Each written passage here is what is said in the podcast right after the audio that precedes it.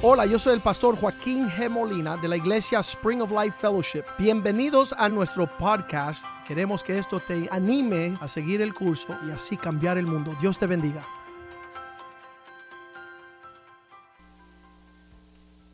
Buenos días. Estamos de fiesta con Jesús y realmente son los tiempos lindos del Señor. Uh, cada temporada Dios tiene algo nuevo que Él está haciendo y muchas veces el mundo trae mucha distracción y quiere señalar cosas que no son uh, las que tenemos que estar concentrados. Yo siempre me acuerdo en Mateo 4, Satanás seguía señalándole a Jesús, pero mira, tú tienes hambre y la, la piedra la puedes convertir en pan. Dice, no, no solo de pan vivirá el hombre. Cada vez que Satanás quería distraer la atención de Jesús, él le decía, hey, mira lo que dice la palabra. Y eso es nuestra vida continuamente. Cuando Pedro vio las olas y el viento, dice que no podía caminar sobre las aguas. Y nuestra atención siempre es contemplar la hermosura del Señor, y ver la bondad de Dios y recrearnos en su amor y su abrazo. Y eso nos permite nosotros heredar las promesas de Dios. Con paz y paciencia estamos viendo la obra del Señor seguir adelante. En cada generación el pueblo de Dios se distraía y dice que su corazón se tornaba en una dirección errónea y empezaban a ser abrumados y cada vez que ellos estaban en esa condición, jueces capítulo 2, versículo 16 dice, y Dios levantaba jueces en esa generación. Estos jueces eran hombres que sabían discernir correctamente. Esa cuestión de ser juez y juzgar es de una persona sobria para poder saber cómo trazar una línea y cómo alinearse en la perspectiva de Dios. Estos eran hombres que eran regalos al pueblo de Dios. Cada vez que tenemos hombres y mujeres que saben dividir y discernir y señalar lo correcto de lo falso, la bendición de la maldición, esto nos hace ser librados de la mano, la mano de aquellos que los despojan, despojaban. Cuando tú estás viendo erróneamente, el diablo toma ventaja. Porque no te estás concentrando donde te tienes que concentrar y hacer lo que Dios manda que tú hagas. Por eso es una bendición una mujer a tu lado que te ayude a juzgar la situación y pueda señalar el camino del Señor. Y no hay maldición más grande que una mujer que desvíe tu perspectiva de ver las cosas como Dios la quiere que la veamos.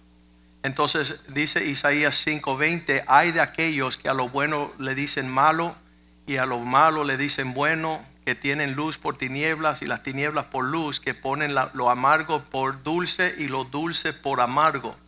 Las personas que viven así viven una vida bien triste, porque todo está torcido, no tienen capacidad de juzgar y ver las cosas por lo que son, pero Dios nos ha dado la mente de Cristo. Y en este sentir cada vez que se levantan hombres justos que tienen la capacidad de juzgar con madurez, con rectitud, con sabiduría, para nosotros es señal que Dios está en nuestros medios. Y en esta época, en esta temporada, hemos decidido ordenar a cuatro hombres. Ah, obviamente que ya tenemos la dicha en esta casa de tener once pastores. Ah, y esos son hombres que han caminado con nosotros un montón de tiempo. Nos conocemos por más de 38 años. Hemos caminado y hemos lidiado con los asuntos del Señor con una sobriedad y eso ha causado que el equipo pastoral de nosotros sea algo bien maravilloso. Vamos a llamar a los pastores que están aquí. Yo sé que algunos se fueron para casa ya, pero pido a los pastores que nos han ayudado ah, en los últimos tiempos. Tuvimos una ordenación al principio cuando comenzamos la obra y después en el 2013 nuestra segunda ordenación ordenamos al pastor Joey, Kenny Palma y Oscar Montanés. Y después, hoy día, en el primer servicio, pudimos llamar a cuatro hombres que se añade a los once. Entonces son 15 ahora. Usted tiene 15 pastores en esta iglesia. Un aplauso al Señor.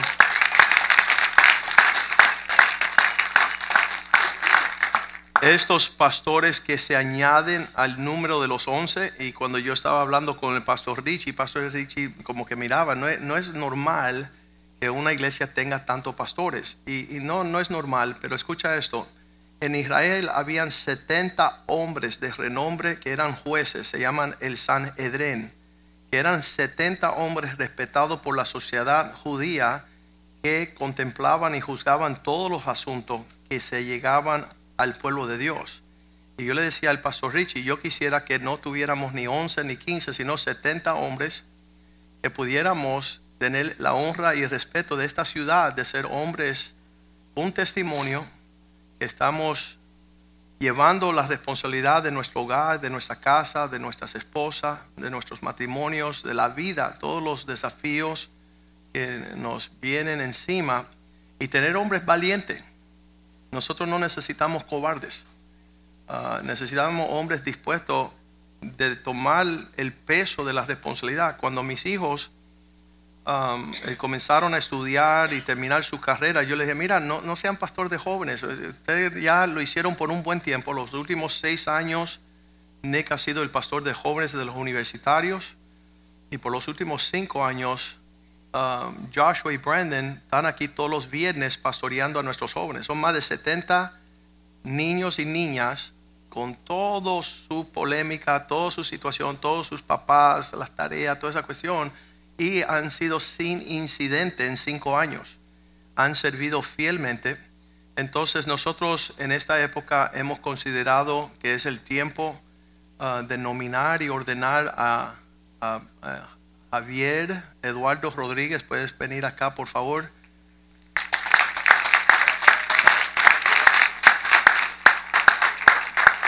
Como ya fue ordenado en el primer servicio, pues le decimos el pastor Javier Eduardo Rodríguez.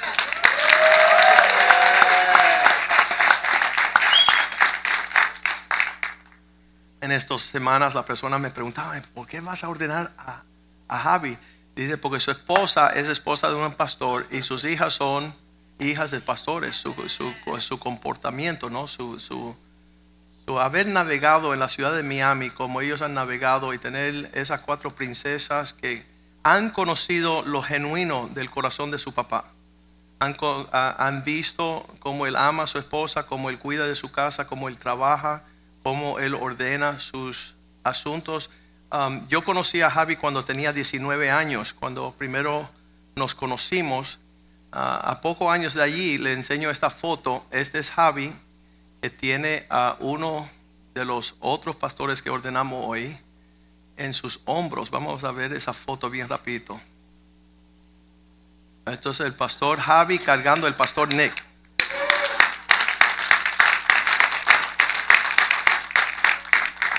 Entonces, estos, estos pastores que ordenamos hoy han estado sobre los hombres de gigantes por un buen tiempo. Hoy día yo creo que Nick lo puede cargar a él. Pastor Nick, venga para acá, por favor.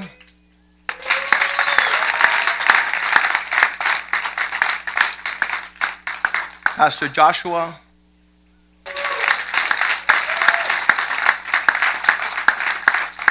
Y Pastor Brandon.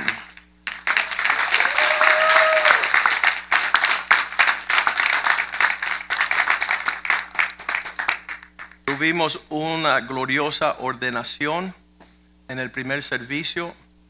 Um, no hay duda que ellos han, peleado la buena batalla, ellos han pagado el precio en la firmeza de su testimonio. Uh, no es algo de apariencia público, es algo que en sus vidas privadas ellos han tenido la oportunidad de mostrar un testimonio de amar a Dios, de amar la casa de Dios, de servirles a ustedes. Se han ganado el respeto de las familias de nuestra iglesia. La tarea ha sido ardua, ha sido pesada. Cuando se llaman a una posición de reconocer su labor, porque eso es lo que sucede con, con este llamado de pastor. No es que ahora van a ser pastores, no, ya hace tiempo están llevando la carga. Y cuando yo les dije a ellos, mira, tienen que estudiar, tienen que trabajar, tienen que hacer cosas cotidianas, ah, dejen esa cuestión de ser pastores a un lado, porque la carga es demasiado y ponemos a otra persona que no tenga tanto que hacer. Eh, Los tres me dijeron que no, que ellos querían seguir con las manos en el arado y querían seguir ah, en la viña del Señor y se casó Nick, a la luna de miel. Yo decía, tómate un año libre. Y él decía, no, mi corazón está allí todos los sábados con los hijos de nosotros, con estos jóvenes que están peleando una batalla fuerte en nuestra generación, más que nuestras previas generaciones.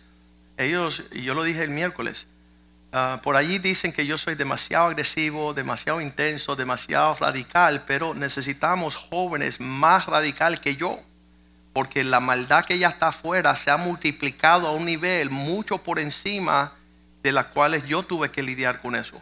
Y entonces yo quiero que estos hombres estén en fuego, que quemen, que tracen una línea, que tengan un testimonio, que puedan plasmarle en la conciencia de en esta generación que vale la pena servir a Cristo. Y que amar su casa, amar la obra del Señor y estar responsable, comprometido. Porque no solamente que ellos vienen a los servicios, sino que ellos tienen que sacar el tiempo de traer una palabra, de estar dispuestos a recibir la llamada de teléfono, de, ir a las casas, lidiar con los jóvenes y, y tratar con los padres.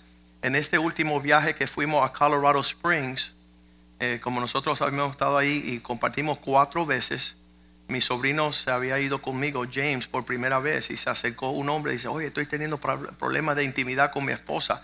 Y James se quedó así como dice, espérate, Joey, ven acá y ayúdame, porque el peso de lo que me quieren tirar aquí, yo ni estoy casado, no sé ni qué voy a decirle.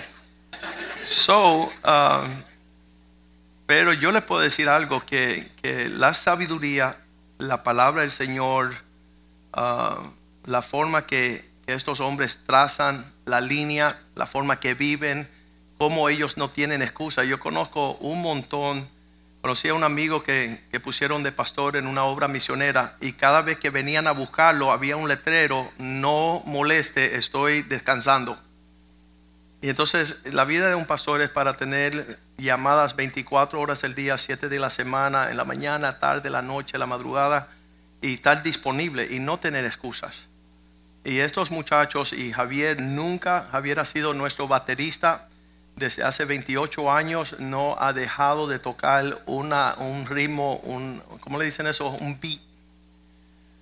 Sí, el- el- él es el que mantiene aquí el ritmo de la percusión desde hace 28 años. Y no solamente eso, casado con su esposa después de cuatro hijas, su trabajo, sus, sus quehaceres, sus prioridades económicas, su casa. Y, cuando me dice, ¿y qué, qué tengo que hacer ahora que soy pastor? Nada. Sigue siendo un ejemplo íntegro, genuino de un hombre que ama a Dios. Para que la gente te imiten y puedan acercarse a buscar un consejo. Y ese, eso es el un pastor. Ah, pues nosotros estamos en celebración, estamos en alegría. ah, estamos, eh, yo quiero que ustedes que conozcan a su pastor, invítelo a su casa, siéntese, háganle cien mil preguntas, celébralo. Porque una, una clave de los egipcios, dice la Biblia, que ellos aborrecen los pastores. El mundo no quiere darle cuenta a nadie. Y los pastores son aquellos que han de darle cuenta a Dios por nosotros. El regalo más grande que tenemos nosotros es un pastor en nuestras vidas. Um, significa que Dios nos ama tanto que nos está pastoreando para ir al cielo. La Biblia dice que Satanás está pastoreando almas para ir al infierno. Entonces Cristo hace la, la, ¿cómo es la comparación de, los, de las ovejas y los chivos. Y es bien fácil saber la diferencia entre una oveja y un chivo. El chivo siempre está chivando. Entonces la oveja escucha la voz de su pastor y le obedece y le sigue. Y ellos tienen no solamente el mérito de que sus vidas hablan lo que ellos viven, sino que ellos han tratado, han tenido que tratar con los pastores que están aquí en la iglesia y todos los pastores dieron la buena vista. Esta mañana, um, a la madrugada, contestó el pastor Mark Mortensen, que es el director, pastor de la iglesia de Westwood Baptist. Él es el principal sobre la escuela donde los hijos míos se criaron y esta mañana él escribiría um, desde su juventud, desde su adolescencia, ellos han mostrado los, los atributos del carácter de ser siervos de Dios. Entonces, por todos lados ellos han visto, ah, han sido vistos, su testimonio habla por sí mismo. En esta generación, cuando mi hija se graduó, ah, de los 12, 13, entró en la adolescencia, ella veía por detrás de las escenas cómo muchos jóvenes entraban en drogas, en alcohol, en, cosas sexuales, y ella se quedó sorprendiente, ¿no? Ella no sabía cómo los jóvenes se iban hacia las tinieblas pues estos muchachos se han mantenido en el lado correcto, ah, aún en su vida secreta, ah, peleando las batallas contra todos esos demonios que quieren arrastrarlo hacia el mundo. Desde que ellos nacieron, Dios nos habló que Él los iba a usar poderosamente como sus siervos y que yo y Beth solamente éramos mayordomos para criarlos, para hacer una bendición en su generación. Ah, ellos han tenido encrucijadas, han tenido que pelear. Yo lo he visto en sus cuartos de rodillas, llorando, quebrantados, buscando ah, pelear esas batallas de no desviarse a ir a ser enlazados y cautivados por el demonio. cuando Joshua se graduó de FIU, le mandaron un ángel del infierno una mujer preciosa, linda, y yo temblé. Yo decía, esta me la lleva a este, a este hombre, se la lleva con él, porque era tan linda. Y él pudo trazar una línea tremenda y salir corriendo ah, para el lado opuesto. Entonces han tenido las pruebas de, usual de los jóvenes, pero han caminado en el temor de Dios, han decidido servir a Dios, aman la casa de Dios y nosotros es gran Ah, gran alegría de que han tomado esta nueva etapa de ser pastores de esta iglesia, sabiendo que el labor pastoral, yo digo que es un labor imposible. la carga pastoral, si no es con la ayuda de Dios, no hay hombre que puede ocupar este lugar. Ah, un amigo mío que fue señalado para ser el policía de los servicios secretos de los Estados Unidos. Él era el guardaespaldas del presidente Reagan. Um, trabajaba en la Casa Blanca y se tenía que tirar delante de los, de los que disparaban, los que mataban. Decían que había solamente un trabajo más difícil que el de él y más peligroso y ese era de ser pastor. Um, el llamado es un llamado a sufrir no hay suficiente galardón en este lado de la eternidad. Algunos pastores dicen, bueno, como no me celebran y no me felicitan, pues ya no voy a ser más pastor. Sabes que nuestra celebración y felicitación va a ser en el cielo. Cuando Dios dice, bien hecho, siervo fiel. Y le hemos dicho a ellos, ellos han visto cercano, tanto Javier como mis hijos han visto la vida pastoral y lo mucho que es necesario sufrir, uh, pararse en este lugar. Uh, no es, la Biblia dice que, no lo hacemos para hacer, para agradar a los hombres. No, no es el llamado. Cuando tú le llamas la atención a una persona, como que dice, oye, este tipo más nunca quiero que se acerque a mí, porque me está llamando la atención. Pero qué lindo que los hombres sean valientes y tengan el coraje para trazarle una línea de bendición a aquellas personas. Decimos que la vida de ellos es un buen fruto, es un fruto probado es evidencia de un testimonio ah, que ha perdurado el tiempo. Ah, hay una sobriedad, hay una madurez, hay algo que tiene sustancia. Leímos el Salmo 6.5, versículo 4. dice que Señor, aquel hombre que tú causa que se acerque. 65, verse 4. Bienaventurado el que tú escogiere tú dices, ah, no me gusta esa selección porque fulanito es mejor. Bueno, tú no eres el que escoge. Dios es el que escoge. Y dice, bienaventurado el que tú escogieres y causa que se atrajeres a ti. Estos hombres se han dado primero a Dios para que habiten en tus atrios, en la casa de Dios. A través de este hombre que tú escogiste, que tú atraíste, que habita en tu casa, en tus atrios, seremos saciados del bien de tu casa. Cuando estos muchachos eran jovencitos, estaba pastoreando Pastor Kenny, Pastor Joey, Pastor Palma, Y yo siempre le decía a mis hijos, vayan a hablar con sus pastores. Para yo no ser la única persona que tuviera señalándole al camino. Así que desde su niñez ellos han honrado, ellos han respetado y ellos han obedecido a sus pastores. Los pastores están aquí, ellos te pueden contar. Aquí está la foto cuando nosotros separamos a Nicholas hace seis años. Esta fue la noche que Kenny le, le, encargó, lo que Kenny cargaba por muchos años.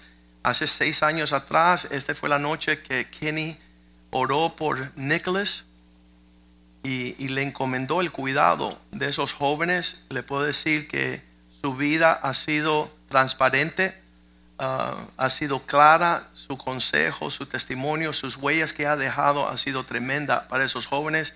Y entonces nosotros le decimos a Nick, bien hecho, bien hecho hasta ahora.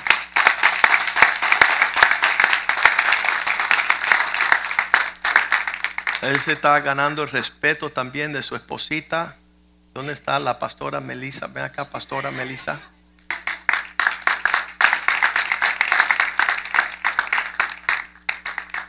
Aunque son jóvenes, pues es un gran desafío sentarse con esta mujer, con este hombre, y permitir que ellos tracen la línea de la vida que ellos han escogido y la forma que ellos viven. Y aunque son una pareja Ah, llevan año y cuatro meses casados, pues ah, están disfrutando de haber hecho las cosas bien hechas. La próxima foto es la noche en que Joey, el pastor Joey, encomienda a Joshua y a Brandon los viernes por la noche.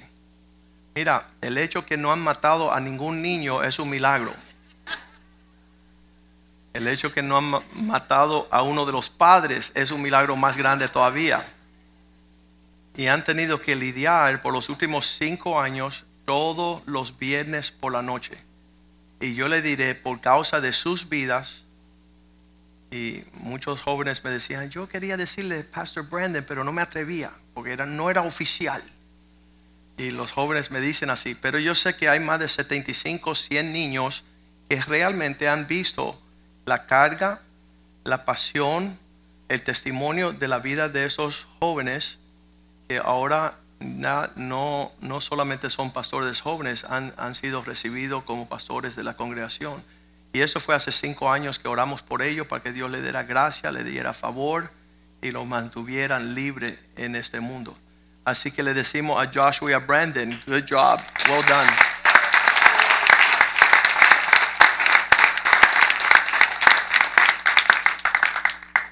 Um, yo no sabía que yo iba a predicar en el primer servicio, eh, digo en el segundo servicio, porque habíamos hecho la ordenación en el primer servicio, así que alguien me recomendó que predicara a Brandon, pero no le vamos a dar, tirar esa carga. Ah, una de las cosas que sucedió en el último momento, antes de que ordenamos a Brandon, ah, tuvimos que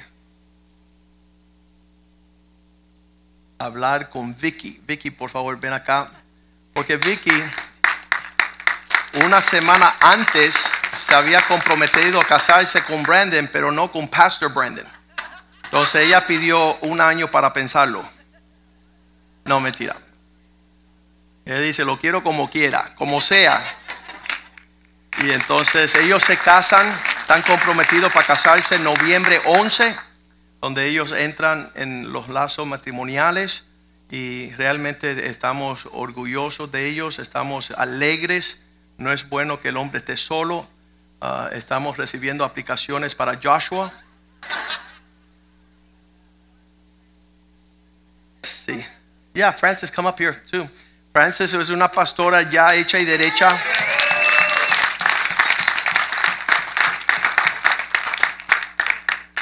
Créeme que detrás de cada uno de esos pastores es la mujer que le da el, el empujón para que hagan la cosa del Señor y nosotros conocemos a ambos, a Francis y a Javier, de que eran solteros.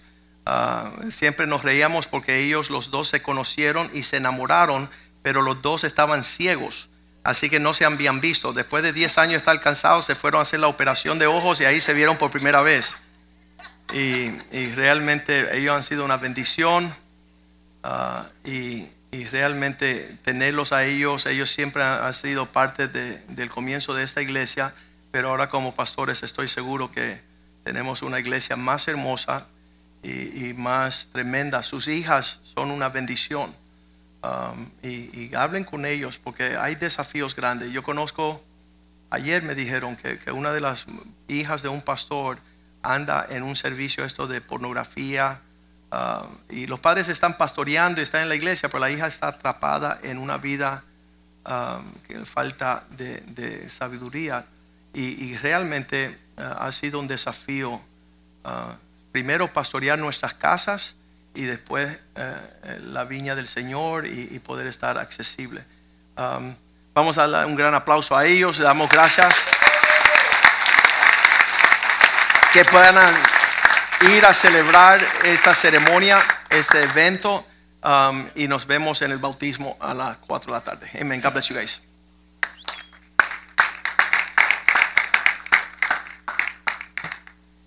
Hallelujah.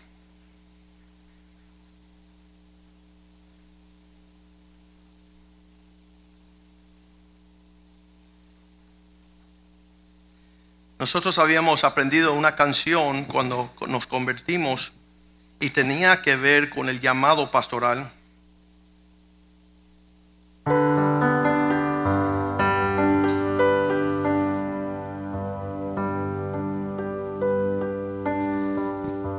Nosotros no vamos a dejar de ordenar hombres a estos cargos.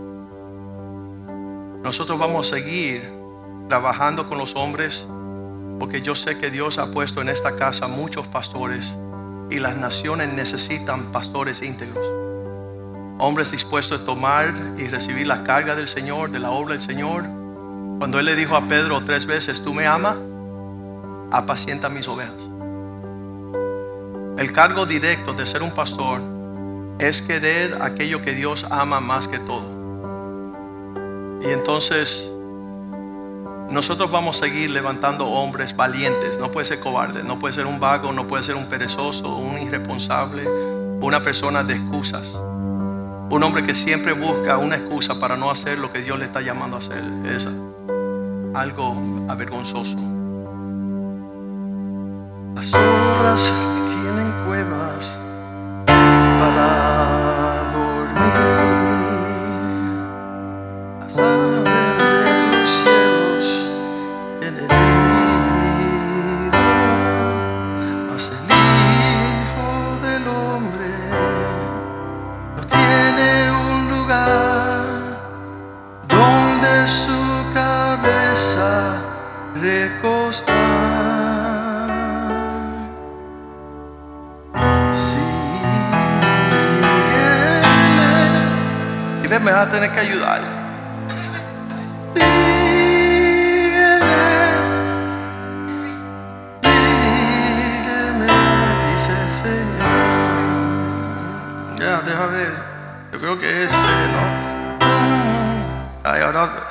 Richie se fue para la casa, ¿verdad?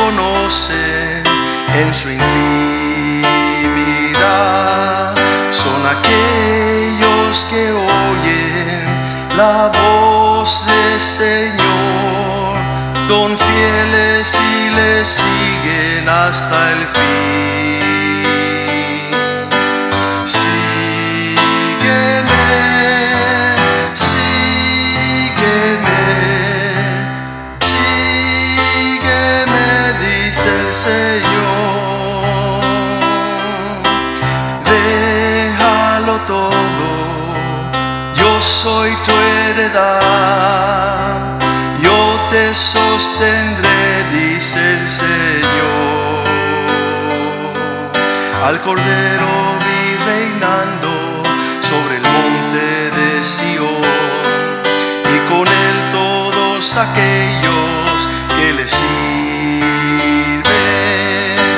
aquellos que han dejado todo, aquellos que han vencido, aquellos que le siguen hasta el fin. Sión, Sión, habitación de Dios, como llamas a tus siervos hacia ti. Dios, la hermosura del Señor, lugar donde está mi corazón.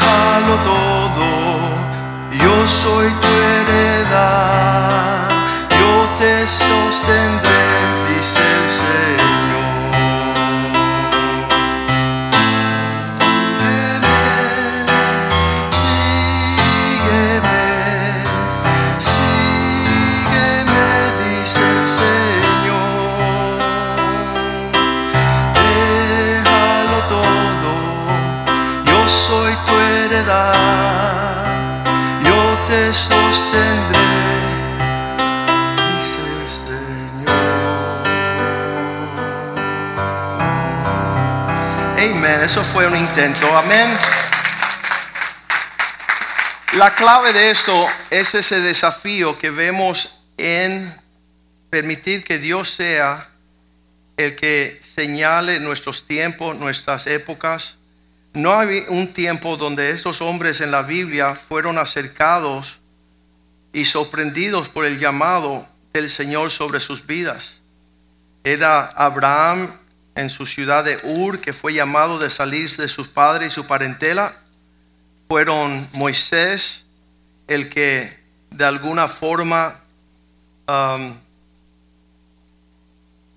estaba en el desierto cuando él vio la zarza ardiente y fue que Dios que lo llamó.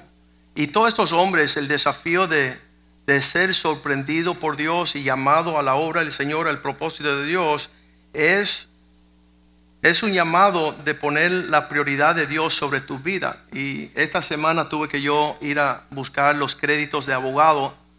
El viernes estuve ocho horas, cada tres años tenemos que conocer las leyes nuevas y estar en todos los asuntos. Y me encontraba yo en un salón lleno de esas personas que también tienen que hacer sus créditos de, de, de cada, de, aprendizaje. Estaban los jueces ahí de la Corte Suprema de la Florida, estaban los fiscales principales, estaban los defensores, estaban los hombres que ejercen ya por 25 años la carrera.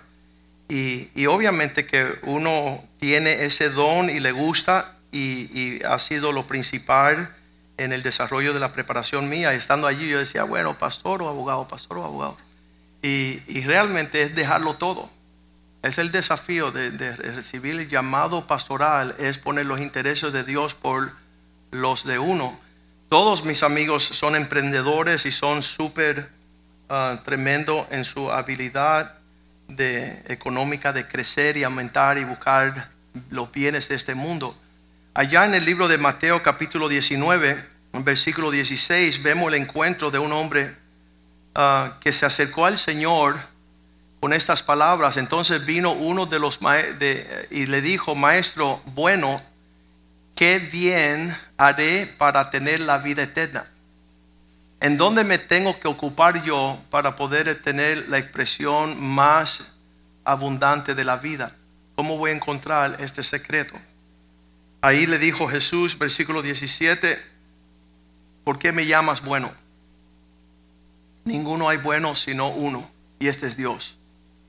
Mas si quieres entrar en la vida, date dentro de los parámetros de mis mandamientos. Poder encontrar allí dentro de los mandamientos no una limitación y una restricción de disfrutar y gozar la vida, sino la vida plena. Hay un propósito tremendo en acercarnos a estar dentro de estos mandamientos. ¿Y qué paz hay para aquellos que guardan estos mandamientos? Salmo 119, 165 dice, gran paz tienen aquellos que se deleitan en mis mandamientos. Nada lo hará tropezar. 165. Mucha paz, mucha paz tienen los que aman tu ley, los que conocen tus mandamientos y no hay para ellos tropiezo. Nada va a hacerlos deslizar. Cada vez que hablamos con personas hoy día, hay un gran nivel de estrés, la depresión, la ansiedad, la insomnia, el suicidio. Todas esas personas que están siendo tropezados por sin número de situaciones, pero no hayan la paz. ¿Sabes qué? Les aconsejo a ellos que empiecen a buscar de Cristo y que se acerque a sus mandamientos. Cuando Jesús señaló el camino para este joven y le dijo, si quieres probar de estas cosas, entonces tienes que guardar mis mandamientos para que podrás entrar en la vida que yo he diseñado. Versículo 18, Mateo 19, versículo 18, él dice, ¿cuáles de los mandamientos es necesario que yo guarde? Mateo 19, 18. ¿Cuáles?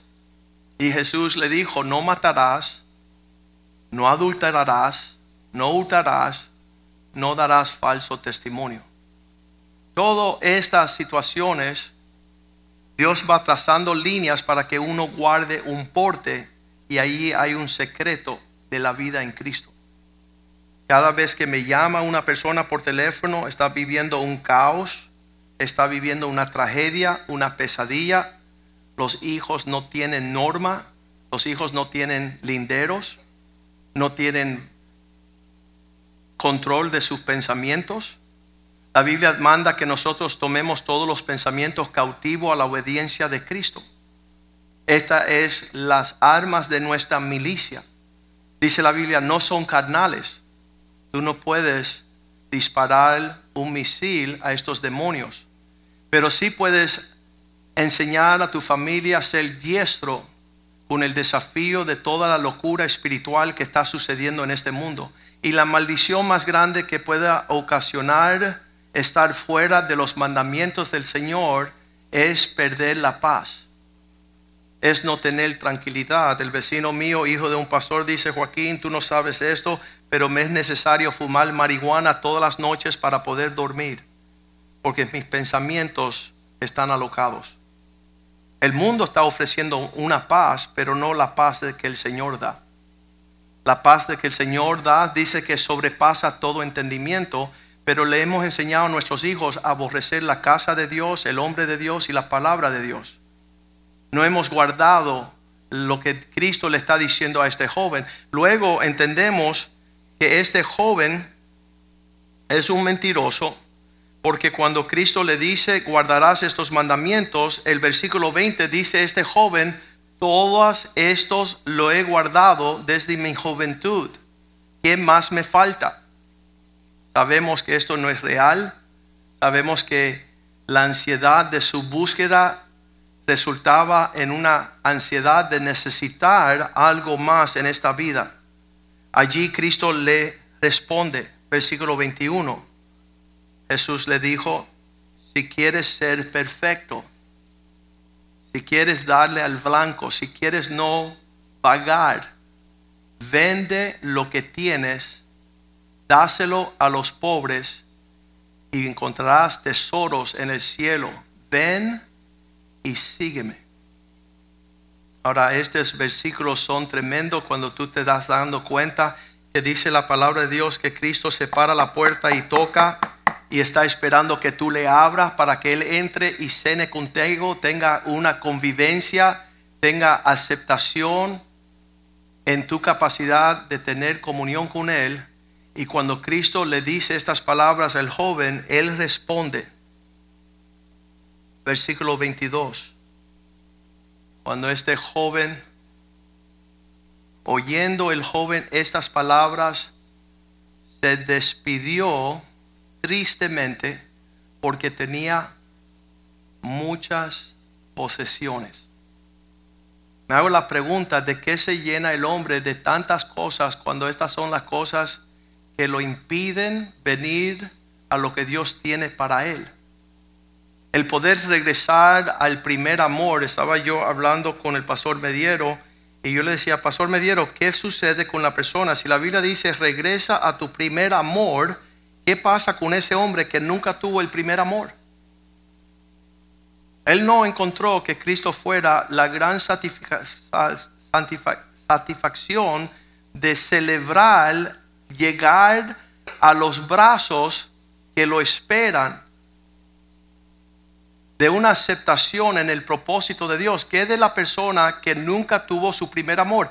¿Qué de este joven que le llaman el joven rico porque tantas posesiones y pertenencias que tenían lo interfería para que él se entregara al Señor? Le digo, le hago la pregunta al pastor Medieros, ¿hacia dónde se marchó este joven? Donde él encontraría el refrigerio de la aceptación. Lo único que le esperaba a este joven era una casa llena de demonios. Porque cuando tú le dices no a Jesús, no es que tú estás diciendo Jesús no entre, tú le estás dando la luz verde para que entren todos los demonios. Ya cuando tú eres descartado de entrar a la luz, lo único que pertenece, permanece en las tinieblas. Y yo siempre le digo a las personas, si tú te apartas del Señor, ¿cuál sería tu fin?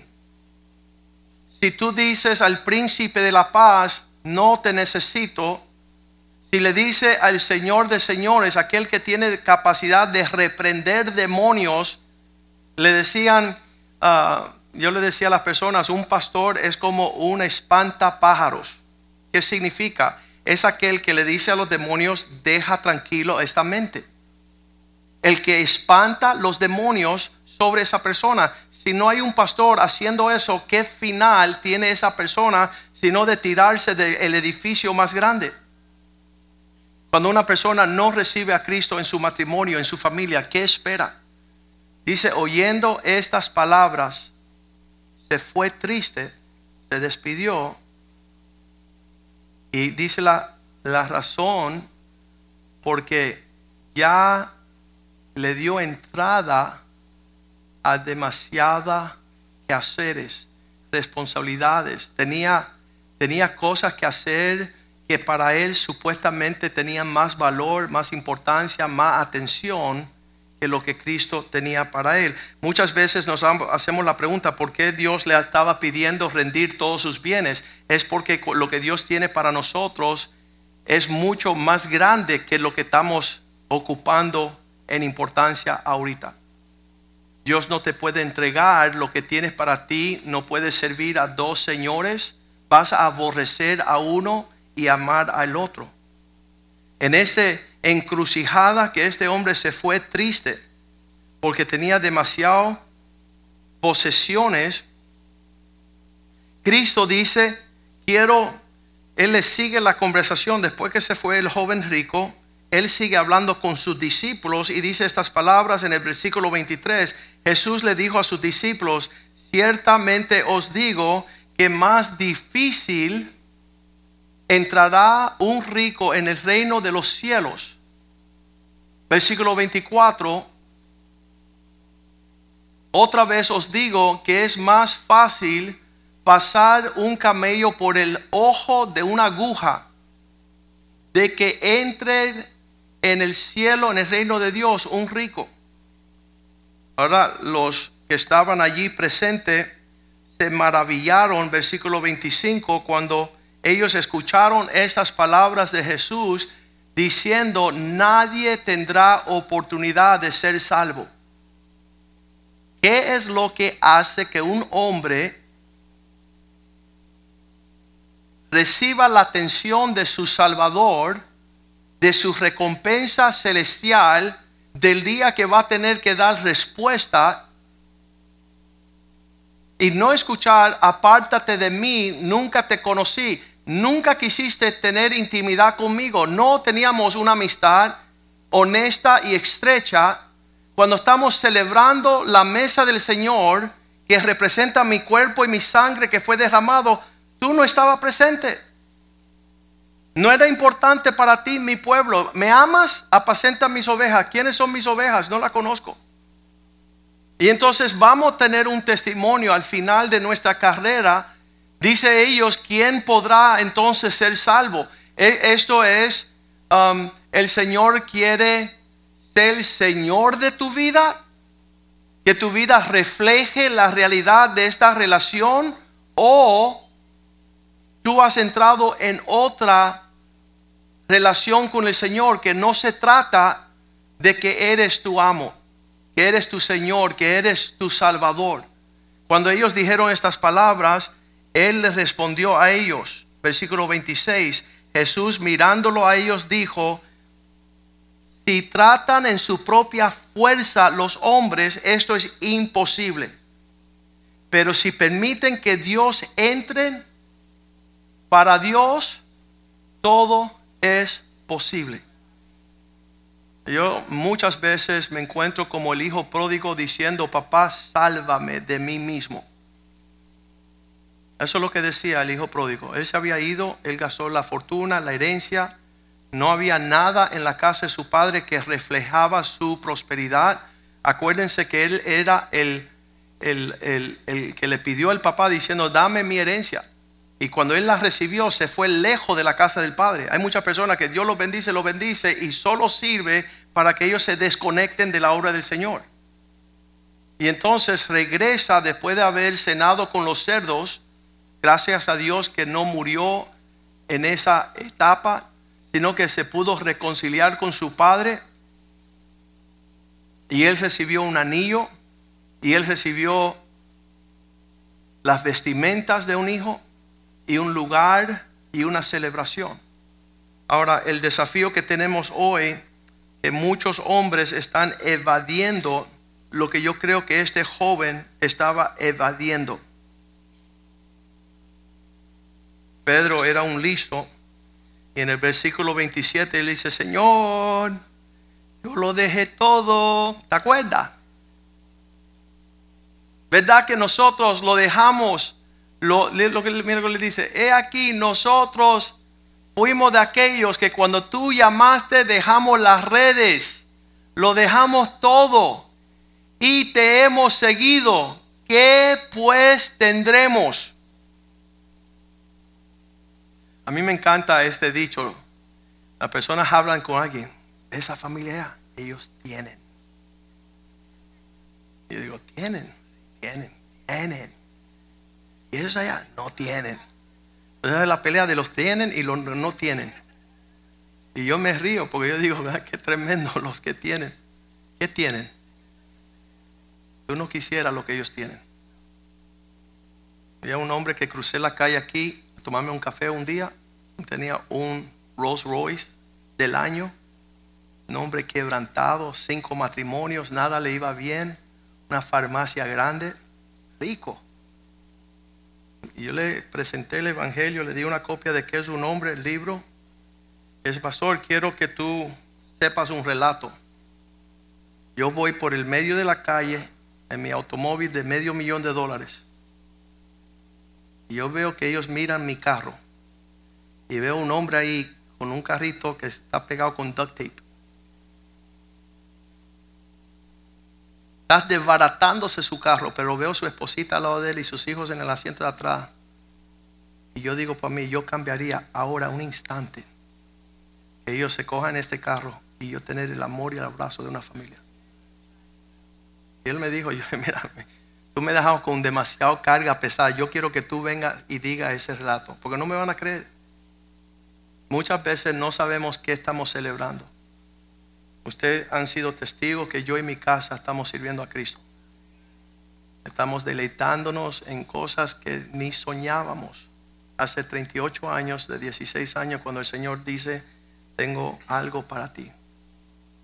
Tengo algo para ti, es diferente. Cuando terminé mi carrera de abogado y 10 años después de ejercer, el Señor nuevamente nos llamó al ministerio a dejarlo todo y yo le decía, si yo que era un analfabeto y un rebelde y un desobediente cuando era adolescente y Dios me lo entregó todo, una esposa hermosa, unos hijos, una casa, una carrera, ¿cuánto más si yo lo dejo todo de nuevo? Él me va a recompensar. Y ahí Pedro está diciendo, Señor, ¿qué de nosotros que lo hemos dejado todo? Y esta es la respuesta. Jesús, versículo 28, responde, de cierto te digo,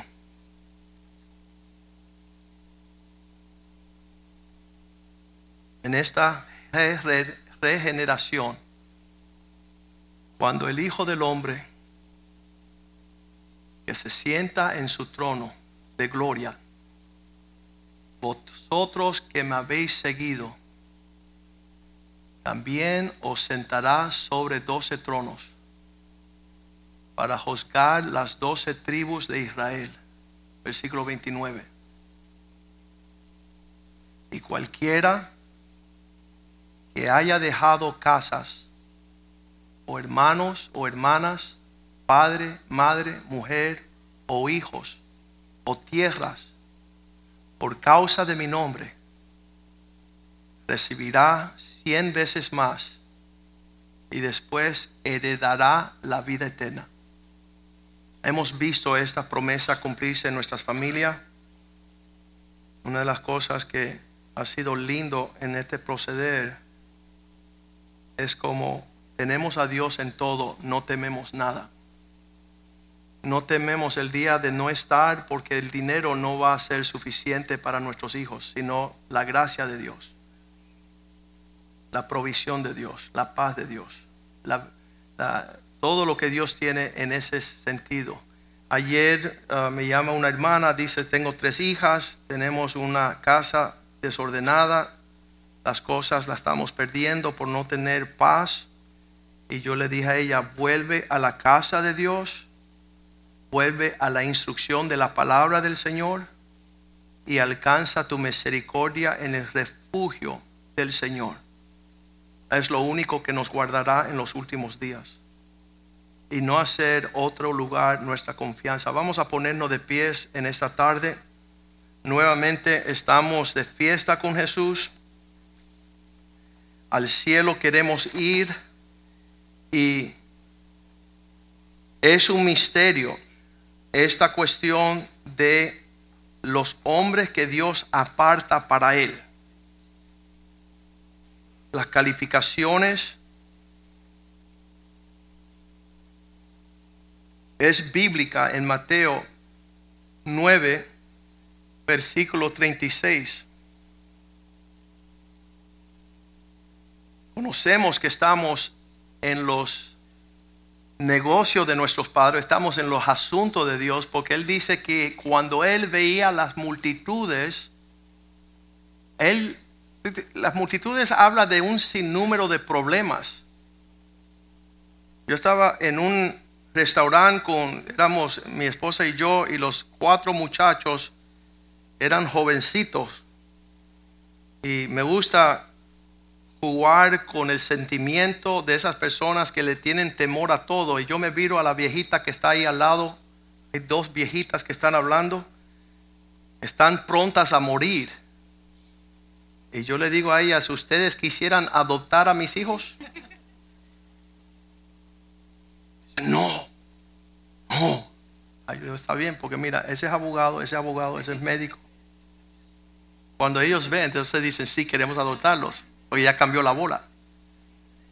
Cuando Jesús está viendo la multitud, Él no está intimidado por la necesidad de esa multitud, sino que dice la Biblia, Él tuvo compasión de ellos.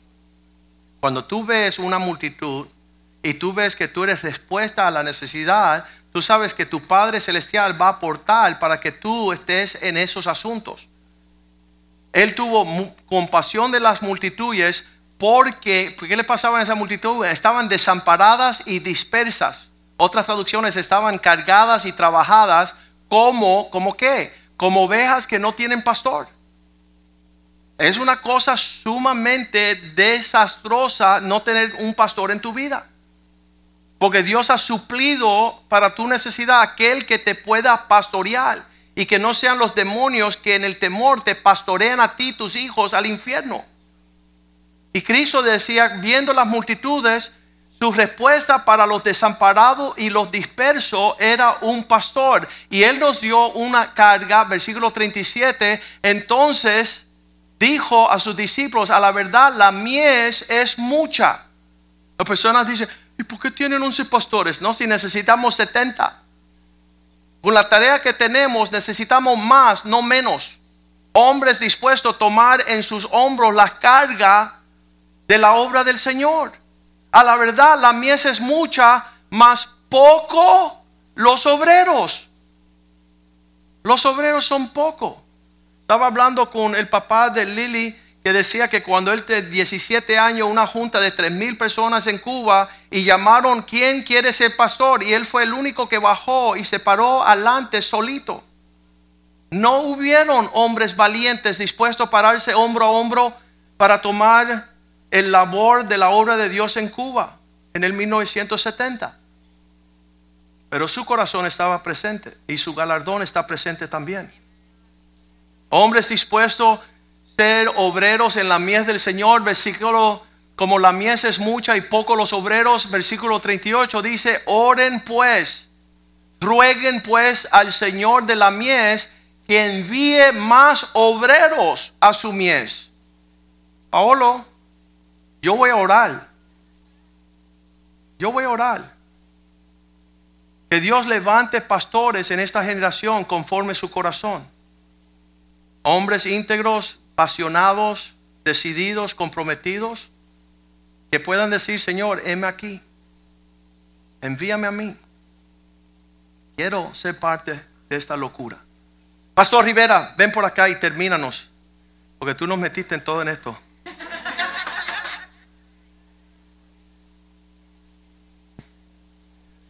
Tus pensamientos, tu testimonio y después vigilia. Yo siempre lo digo, hay que estar listo en tiempo y fuera de tiempo.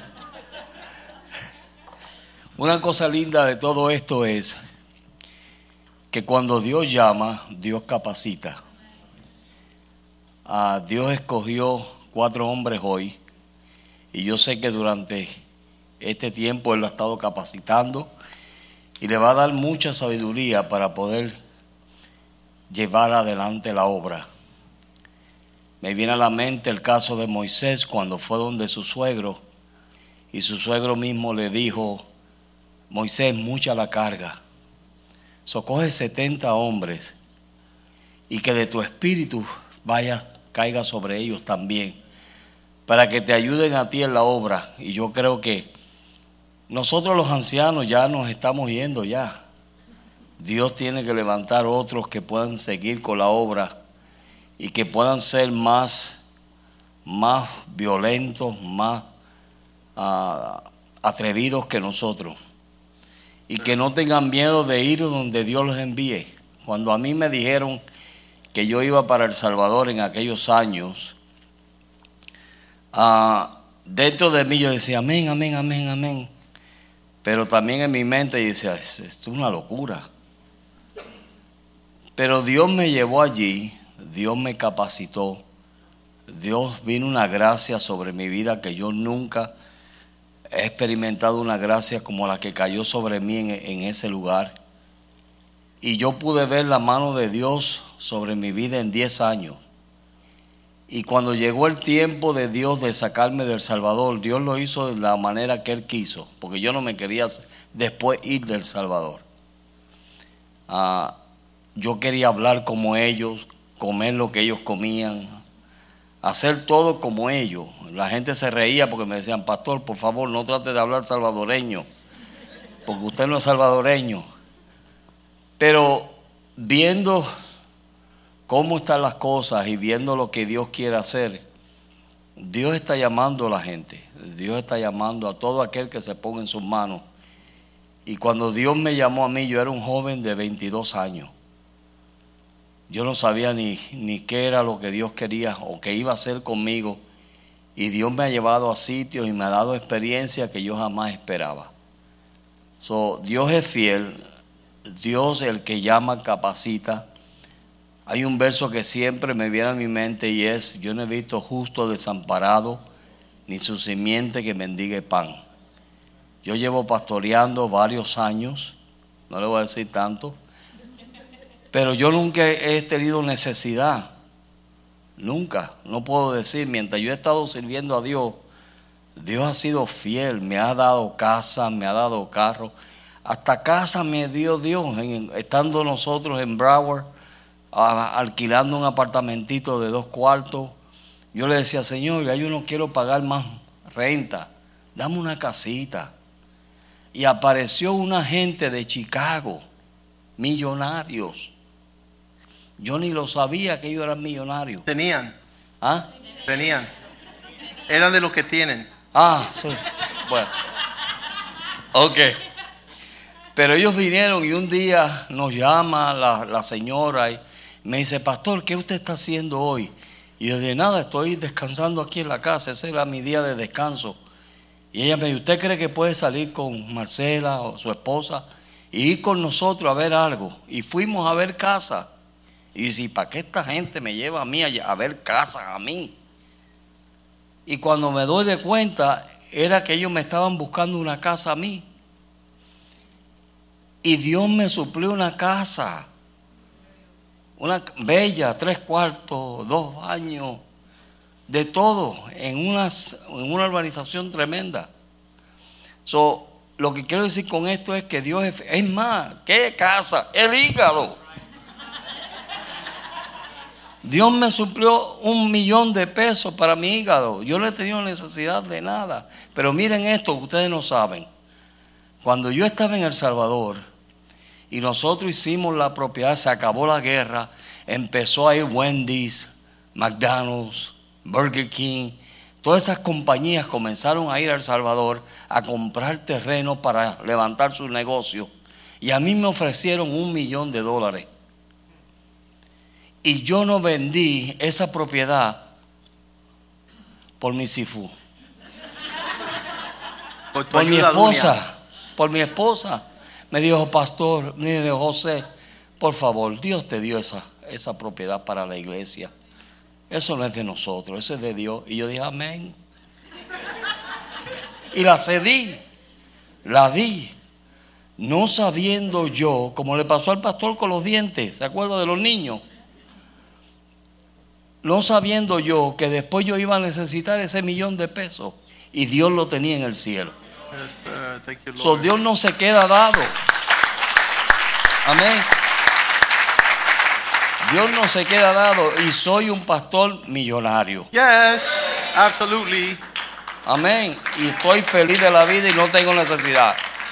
So, mire, si Dios a uno de ustedes los envía para sur, centro, o India, o Japón, o a saber a dónde, no tema.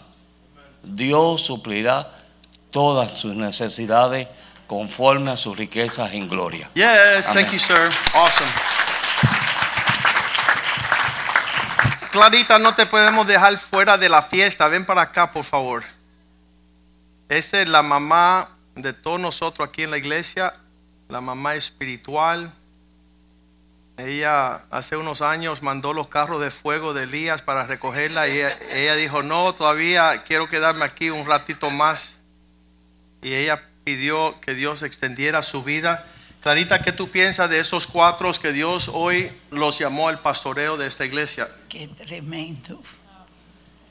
esos cuatro niñitos, yo les puse la mano chiquito y miraros ahora, cuatro pastores, tremendo, cuatro hombres de Dios. Yo no sé cuál de ellos es el mejor, pero el mío es aquel. El calvo dice que va a hacer unas fuerzas especiales de los calvos de la iglesia. Se van a llamar las águilas calvas.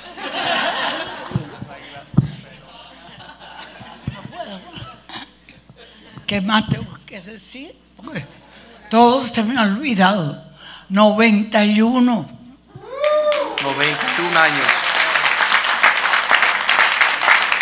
Así que Pero yo siempre le digo a la congregación que fuiste tú la que dijiste, vamos, que Dios está diciendo. Amén. Vamos. Que Dios nos está levantando como tremendo para aquí, para esta- este lugar. El Señor me dijo, ellos son mis discípulos. Ellos van a formar. Mira qué lindo, mira. Los cuatro, los cuatro tremendos. Eso es obra de Dios. Obra de Dios. Son bendecidos. ¿Cuándo fue la primera vez que predicó Nick? Oye, esa primera vez era chiquitico, fue a mi casa un lunes y entonces le dije, ¿tú quieres predicar de sí? Búscame la Biblia ahora mismo. Oye, y abrió la Biblia, me quedé, pero ¿qué va a decir el chiquillo este? En el, en el libro que se puso, ¿cuál era? Era un libro de la Biblia, David y Goliat. de David ¿Eh? Goliat. Ah, y Jonatán. David y Jonatán.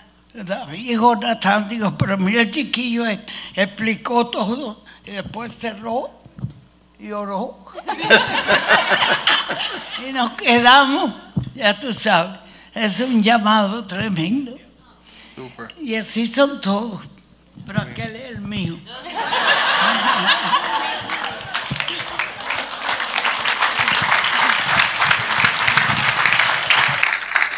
Clarita dice que quiere casar a Joshua antes de irse para el cielo. Entonces ella le está buscando su, su esposa.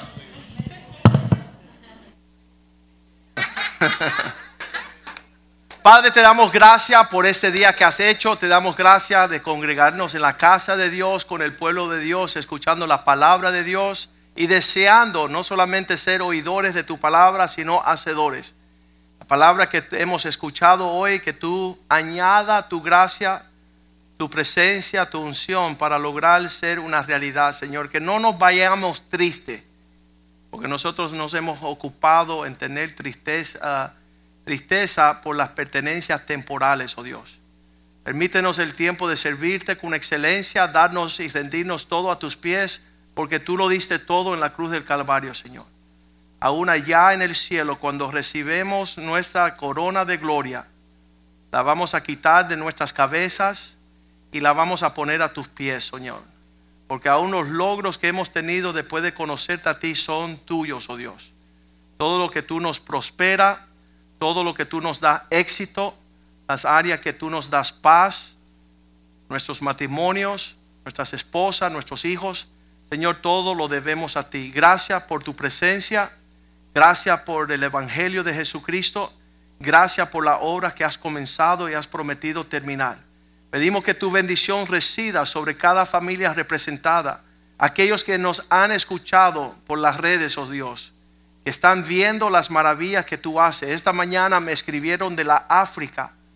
Dijeron, siervo de Dios, estamos atentos a todo lo que Dios está haciendo con ustedes y queremos participar.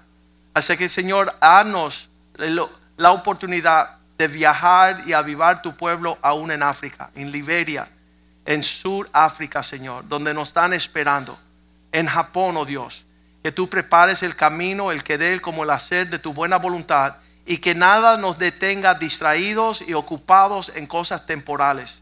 Queremos alzar nuestras vistas a los montes porque de ahí viene nuestro socorro. Te glorificamos por lo que has hecho hoy y esta tarde en los bautizos hemos de celebrar esos hombres y mujeres. Hay 40 que se van a bautizar esta tarde. La mies es mucha y poco los obreros. Gracias por añadir pastores conforme tu corazón, hombres íntegros, fieles y maduros. En el nombre de Jesús Tu pueblo te lo pide y todos decimos amén. Salúdense los unos a los otros en el amor de Dios. Nos veremos mañana de noche con la reunión de hombres a las 8. Tenemos bautizo a las 4. Y esta noche a las 6 el servicio de Pastor Richie y Angie.